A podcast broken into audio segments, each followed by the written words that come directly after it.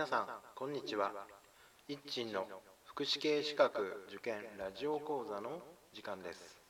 この番組は短期大学専門学校で講師を務める一鎮が受験生の皆さんのチューターとなり合格へ導く番組です。はい、えー、2019年の保育士試験対策シリーズとして、えー、今日はその第4回目です。このシリーズは保育士試験の社会福祉系科目社会福祉児童家庭福祉社会的用語について、えー、学習をしていきます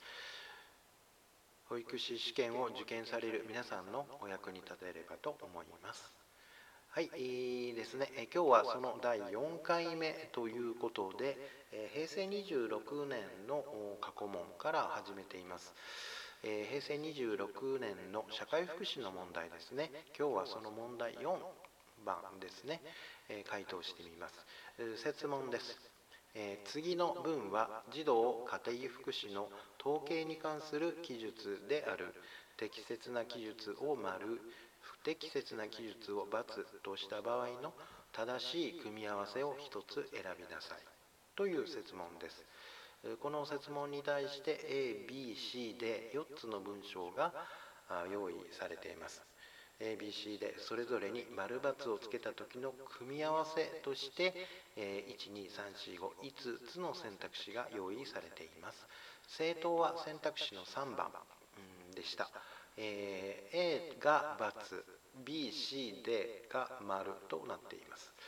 では文章一つ一つを見ていきます。文章の A ですが、児童虐待の相談件数は全国の児童相談所における児童虐待に関する相談件数の推移、厚生労働省大臣官房統計情報部閉じるによると2000年平成12年の児童虐待の防止等に関する法律施行以降その伸びは止まり近年は横ばいとなっているとあります。えー、と回答は×ですね。えー、とこの回答を導き出すためには、えー、その児童児童相談所の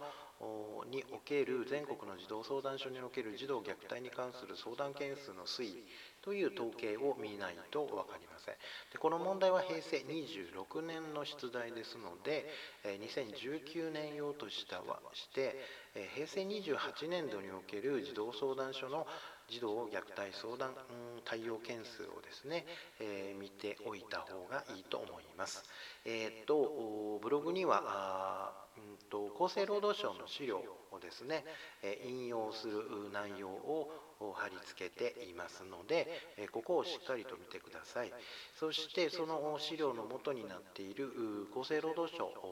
子ども家庭局ですねの資料のリンクも貼り付けていますので、え見ておいてほしいんですけどもうんと平成12年ですねに児童虐待防止法が施行されました。で施行前の、ま、資料添付している資料なんですけども平成11年の児童相談所の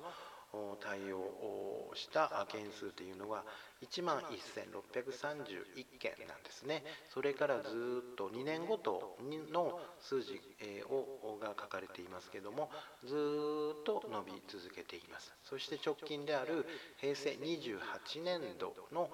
相談件数対応した件数として、えー、12万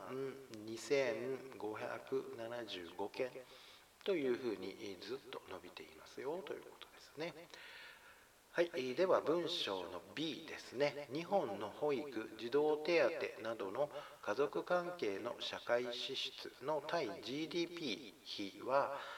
先進諸国の中では低くフランスやスウェーデンなどに比べて3分の1程度の規模にとどまっているという内容です。これの回答も丸です。で、えー、っと根拠になるのがその GDP 社会支出の対 GDP 比ですね、これが書かれている内容があります。国立え、っと国かな内閣府ですね。内閣府の資料ですね。リンクも添付していますが内閣府の資料の中に、え書かれているものがあります。ブログにはその資料の中にあるグラフですね。日本アメリカイタリアドイツイギリスフランススウェーデン。えー、これのうんと OECD 基準による家族分野への社会支出の対 GDP 比2003年のデータですけどもっていうのがあをグラフを添付していますのでぜひ、えー、ブログを見てください、えー、ということですね。はい、えー、それから文章の C ですね。夫婦の出生時数。生まれた子どもの数ですね夫婦の出生児数は1950年代は3人を上回っていたが2010年には2人を下回っているという内容です。これも丸ですね、えー、この根拠になる資料が国立社会保障人口問題研究所